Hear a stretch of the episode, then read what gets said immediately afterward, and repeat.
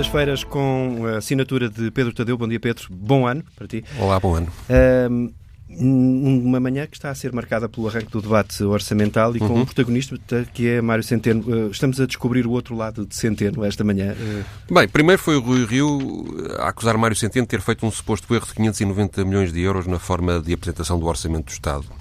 Segundo o atual líder do PSI, também candidato a renovar essa liderança, na proposta do orçamento entregue há semanas no Parlamento estavam dois quadros com valores diferentes para o saldo das administrações públicas que totalizavam valores tão dispares que poderiam fazer com que se passasse do propagandeado excedente orçamental para um banal pequeno déficit, coisa hoje em dia relevante no jogo da política portuguesa. Na altura, Mário Centeno respondeu a esta acusação de Rio que, e cito, Rui Rio não sabe nada de economia, muito menos de finanças públicas, ou nunca viu fazer um orçamento de Estado, e acusou ainda de, volto a citar, fraude democrática por alegadamente não conseguir entender as regras da contabilidade pública e da contabilidade nacional. Mas aparentemente não é só Rui Rio que apontou o dedo ao Centeno. Pois agora temos esta notícia da manhã TSF, que é a Unidade Técnica do Apoio Orçamental da Assembleia da República, que afirma ter detectado dois erros com alguma gravidade neste orçamento. Eh, que o Ministro das Finanças vai, deve estar a começar a defender na Comissão Parlamentar. Segundo a UTAU, por um lado, não se contaram as receitas em impostos e contribuições que o Estado arrecada, por aumentar 0,3% os salários dos funcionários públicos, e, por outro lado, não se contam devidamente as despesas com pessoal.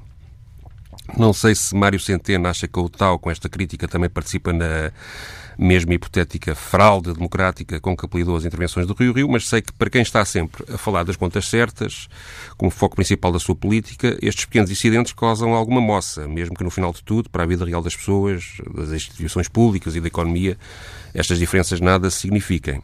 A política de contas certas é a bandeira de Mário Centeno, é a base do seu poder. E essa ideia política, esse instrumento de propaganda, está hoje mais fragilizado.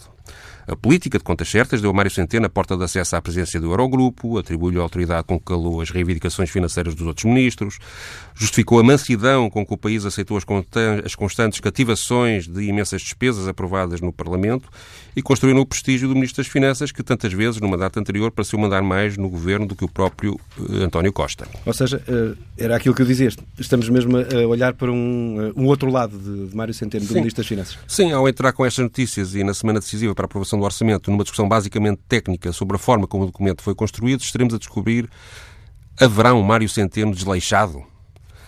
Eu acho que não. O que estamos a confirmar é que o documento do Orçamento de Estado, cuja discussão é apresentada como o momento político mais relevante do ano, é utilizado pelo Governo num jogo de ilusões políticas que ridiculariza o sistema político português. Já o tínhamos percebido antes, durante vários anos, com a enorme dimensão das chamadas cativações que falsificam ao longo do ano e na vida real as intenções dos deputados que votam a favor do orçamento, pois uma parte importante das despesas aprovadas acaba por não ser paga. Para usar a mesma expressão de Mário Centeno, diria mesmo que a política de cativações, com a dimensão que tem, transforma a discussão do orçamento na Assembleia da República numa fraude democrática.